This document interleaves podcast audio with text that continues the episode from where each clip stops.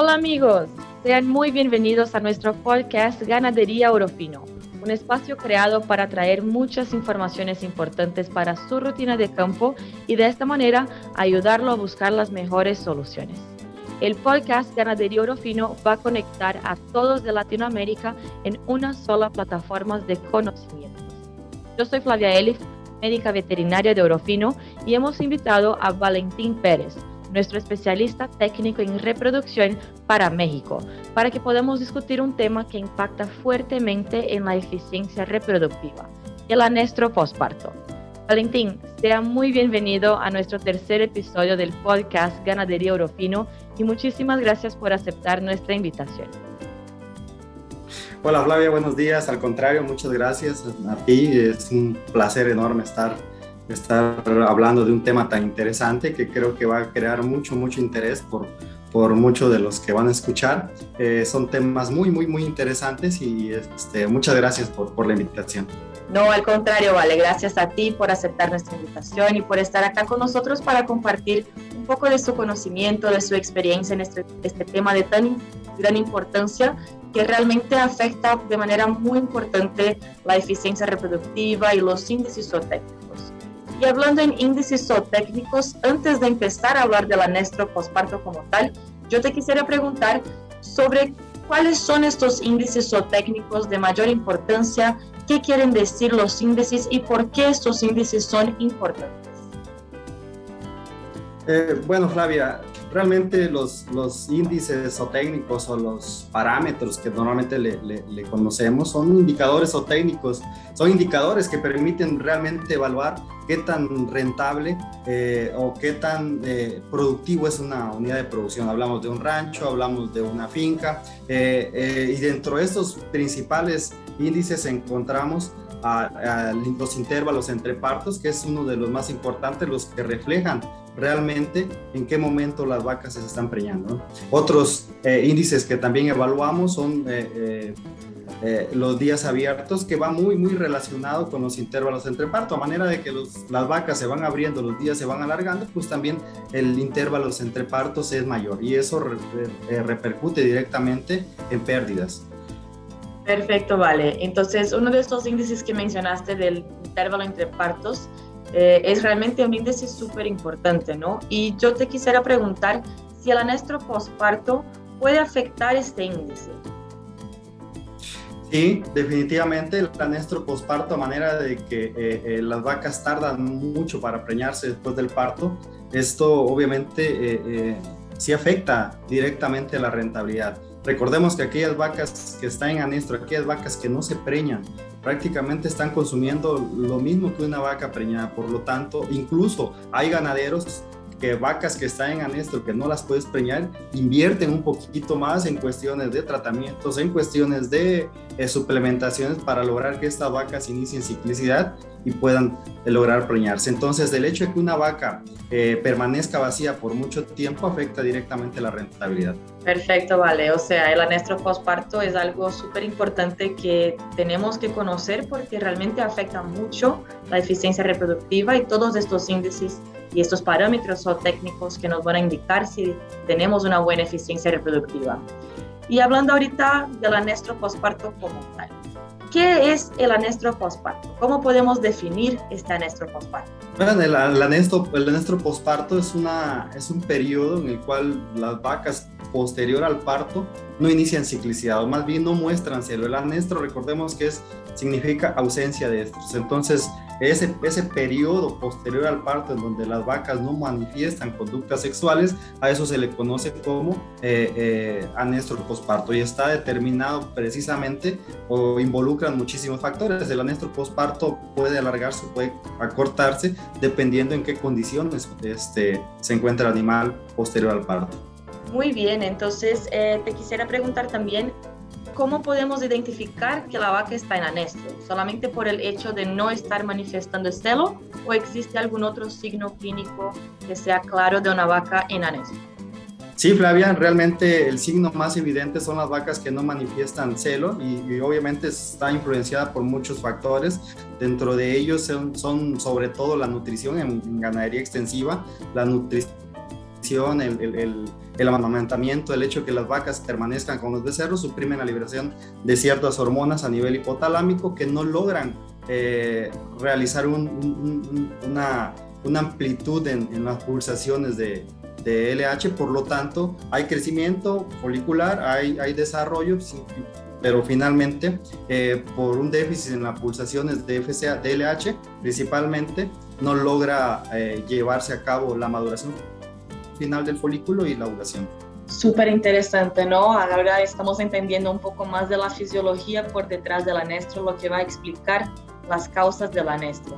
Y te quisiera preguntar también si el anestro es más común en alguna raza o algún tipo de explotación. ¿Es más común que veamos el anestro en vacas lecheras, en vacas de carne? ¿Cómo funciona esta prevalencia del anestro? Sí, el, anestro realmente es mucho más evidente en ganadería de carne. ¿sí? Por el hecho de que las vacas permanezcan mucho más tiempo con el becerro, el, amamantamiento, como comentamos hace rato, suprimen la liberación de hormonas hipofisiarias, de hormonas hipotalámicas, por lo tanto, eh, son vacas que empiezan eh, a disminuir o a suprimir esa liberación de estas hormonas, por lo tanto son vacas que no manifiestan celo. ¿sí? Eh, ahora, eh, sabemos que estas vacas después del parto tienen que iniciar ciclicidad lo más temprano posible, con el objetivo de que las vacas logren preñarse más temprano para producir la mayor cantidad de becerros por vaca. Sin embargo, esto no sucede, porque no sucede al, a corto tiempo porque está influenciada, como decíamos hace rato, por muchísimos y ese sobre todo en explotaciones eh, de ganera de carne hay sí se ha demostrado muchísimo ¿no? desde hace muchos muchos mucho tiempo de que las vacas con becerro tardan más en ciclar que las vacas sin becerro y eh, mientras tanto en ganado de leche pues es es, es, totalmente diferente, Flavia, porque en ganadería lechera eh, sucede otro, otro problema. ¿no? La producción de leche afecta eh, directamente también el inicio de la ciclicidad. No, perfecto. Y creo que al futuro vamos a necesitar entonces de un episodio del podcast solo para hablar de vacas lecheras, ¿no? Porque hay muchas particularidades de ganado de carne y de ganado de leche. Eh, Exacto, sí, es todo, todo diferente. Totalmente diferente. Eh, y vale, entonces si la vaca presenta el anestro postparto, la vaca no está ciclando, no se quedó preñada. Esto quiere decir que tenemos que descartar este animal. Esta vaca no va a quedar preñada nunca. ¿Cómo podemos manejar este tipo de animal? No, no, realmente esas vacas que no presentan eh, eh, celo, que están en, en, en, anestro, pues realmente existen alternativas eh, para para provocar que estas vacas inicien ciclicidad, reiniciarlas ¿no? con el uso de tratamientos hormonales. Un tratamiento adecuado pues es someterlas a los protocolos de IATF, obviamente siempre y cuando cuando las vacas estén en condición, hablamos de las, los factores que afectan, que tengan una condición corporal buena, que tengan eh, una suplementación de ciertos minerales que ayuden a mejorar la condición de estos animales. Entonces, a manera de que mejoramos estas condiciones, nosotros podemos implementar un protocolo de IATF para eh, aprovechar y sacar del anestro estas vacas. Recordemos que una de las, uno de los eh, puntos más importantes es que, eh, o la forma más eh, adecuada para sacar las vacas del anestro es exponerla a la progesterona. Y cuando iniciamos un protocolo, eh, utilizamos un dispositivo que eleva el perfil plasma progesterona, entonces estas vacas inician ciclicidad. Perfecto, vale. Entonces realmente la progesterona, el, protocolo de ATF como tal ya sirve como una corrección de este anestro, ¿no? Pero además de esto, como mencionaste, es súper importante hacer un manejo nutricional adecuado de estos animales. Al inicio usted estaba comentando sobre esta relación que tenemos entre la condición corporal del animal y la ciclicidad y la pulsatividad de LH. Entonces, no solo un protocolo de ATF puede ayudar, sino también un manejo eh, nutricional adecuado para este tipo de animal para intentar hacer con que la vaca vuelva a la ciclicidad más rápido y asimismo tenga una mejor respuesta a este protocolo, ¿no?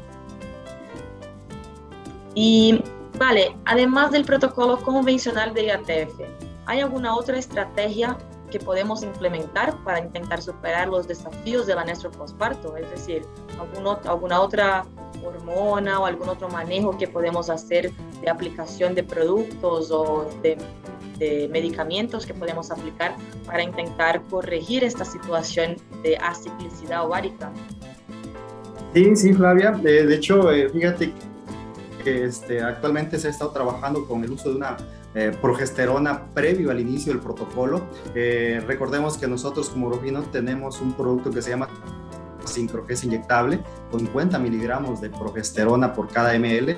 Entonces, hay, hay estudios ya recientes que demuestran que una perona previo al inicio, es decir, 10 días antes del protocolo, sobre todo en vacas en anestro, eh, inducen buena eficiencia para el reinicio de la actividad ovárica que es súper interesante, ¿no? Solamente el hecho de hacer la aplicación de una hormona inyectable antes del protocolo de ATF puede ayudar entonces para corregir esta situación y asimismo mejorar la respuesta del protocolo. Porque como sabemos, eh, vacas que empiezan un protocolo de ATF en anestro son vacas que tienen una menor respuesta a este protocolo. Entonces, eh, utilizar esta estrategia puede mejorar la respuesta de la vaca al protocolo de ATF. Esto, la verdad, es súper bacano y puede mejorar la eficiencia reproductiva y asimismo la rentabilidad de las fincas, ¿no? Sí, Flavia, fíjate que acabas de comentar algo muy importante y es una sola aplicación en un solo manejo, porque se habían utilizado antes alternativas como aplicar un dispositivo posterior a o antes de, iniciar el protocolo, pero implica manejos, traer la vaca, aplicar el dispositivo, volverla a traer, quitarla. Entonces, este, yo había encontrado algunos casos en donde iniciaban un pre, pre utilizando dispositivos con progesterona. Entonces, el hecho de que tengamos un, un, producto como Sincroges inyectable, que nada más vas a hacer una aplicación, vas a hacer un solo manejo y 10 días después vas a iniciar tu protocolo, te ahorra muchísimo, muchísimo tiempo. Y cuando pensamos que esta frase es súper famosa, tiempo es dinero, ¿no? Si podemos ahorrar este tiempo, ahorrar estos manejos, todo se convierte mucho más práctico, mucho más fácil de ser implementado. Entonces, estrategias simples, fácil de ser aplicada que genera muy buenos resultados. Esto es algo que yo creo que todos que nos están escuchando van a quedar con esto en la cabeza y pensar si puede ser una estrategia adecuada para sus animales. El tiempo, como bien lo dices, el tiempo es dinero. Eh, hay muchos, muchos estudios que tú puedes encontrar en donde cuánto te cuesta que una vaca permanezca vacía, cuál, es el costo por un día abierto. Entonces, eh, por ahí te encuentras resultados. Claro, los días abiertos o el costo por día abierto es diferente para cada rancho, para cada finca. No es el mismo, no es una constante, porque depende de, muchos factores, ¿no? Pero realmente eh, se han encontrado costos por arriba de los 50 dólares por día por el simple hecho de una, que una vaca permanezca vacía. Entonces, imagínate, vacas que tardan mucho para iniciar o para preñarse, hablamos, y actualmente encontramos vacas que se están preñando por arriba de los 130, 150 o hasta 180 días. Entonces, si tú ves esos días los conviertes en dinero, imagínate qué cantidad de dinero se está perdiendo, qué cantidad de dinero está dejando entrar en, en el bolsillo del productor.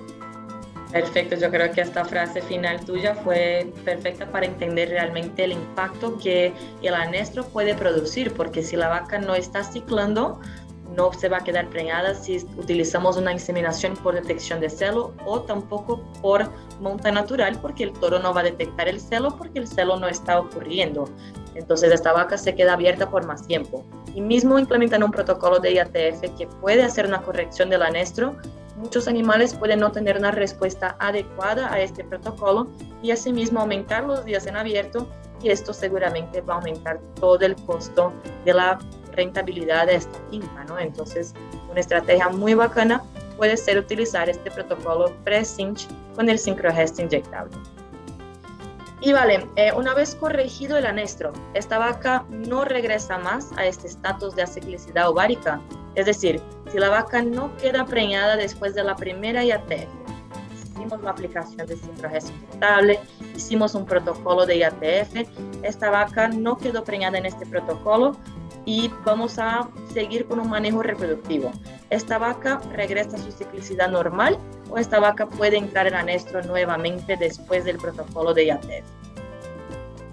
Mira, Flavia, eso es lo interesante del protocolo de IATF, porque estas vacas en anestro, de que si nosotros no sometemos a las vacas a un protocolo, esas vacas por sí solas pueden entrar, e iniciar ciclicidad dentro de 20, 40, 50, 80, 100. Puede pasar el año y estas vacas pueden perder el, año. Entonces, el hecho de someterlas a un protocolo de, de IATF, actualmente existen biotecnologías muy interesantes. Entonces, estas vacas que aún después de la, del protocolo se realiza el proceso de inseminación artificial, hay vacas que no se preñan y que retornan a hacerlo al día 21. Eso es lo interesante porque estamos reiniciando el ciclo. El hecho de que no se preñen un primer, en una primera inseminación, esas vacas van a mostrárselo en el, en el día 21. Es decir, ya tenemos oportunidad de hacer una segunda, una segunda inseminación a calor detectado o un repaso con los toros. Excelente, Vale. Muchas gracias por, por tus aportes.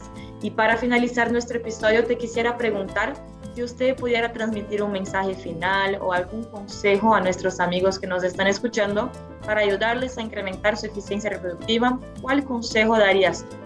Eh, yo creo que uno de los puntos más importantes y más interesantes es que los ganaderos empiecen a contar con, con registros de eventos reproductivos, porque eso es nosotros la única forma de que podemos saber qué tan eficientes somos es contar con registros reproductivos. ¿En qué momento parió la vaca? ¿Cuándo inició su primer celo? ¿Cuándo se preñó? Entonces, a manera que nosotros tengamos todos esos, toda esa información, nosotros vamos a saber qué tan rentables son. Entonces, es importante empezar a trabajar con los registros de los eventos reproductivos. Obviamente también pues, hacer manejos adecuados en cuestiones de utilización, utilizar un un, calendario sanitario como desparasitación interna, desparasitación externa, suplementación de minerales, las vacas después del parto, eh, evitar que las vacas disminuyan su condición corporal. Sabemos que todas estas vacas después del parto, la mayoría caen en balance energético negativo, no encuentran la, energía que necesitan eh, en la dieta, por lo tanto empiezan a echar mano en sus reservas. Entonces, esta condición favorece a que el anestro se prolongue. Entonces es muy importante cuidar todos estos, estos factores para que las vacas eh, se mantengan en una condición adecuada y puedan iniciar ciclicidad más temprano.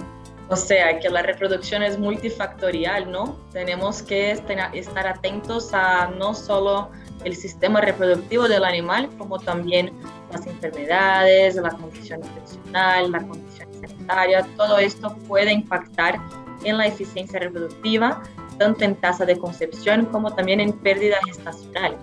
Entonces, muy interesante tus comentarios, te agradezco mucho por la participación, espero que todos hayan gustado de este episodio.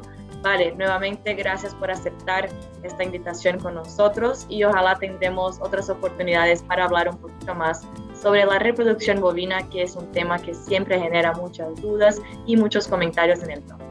Muchísimas gracias a todos por la asistencia y Vale por la participación.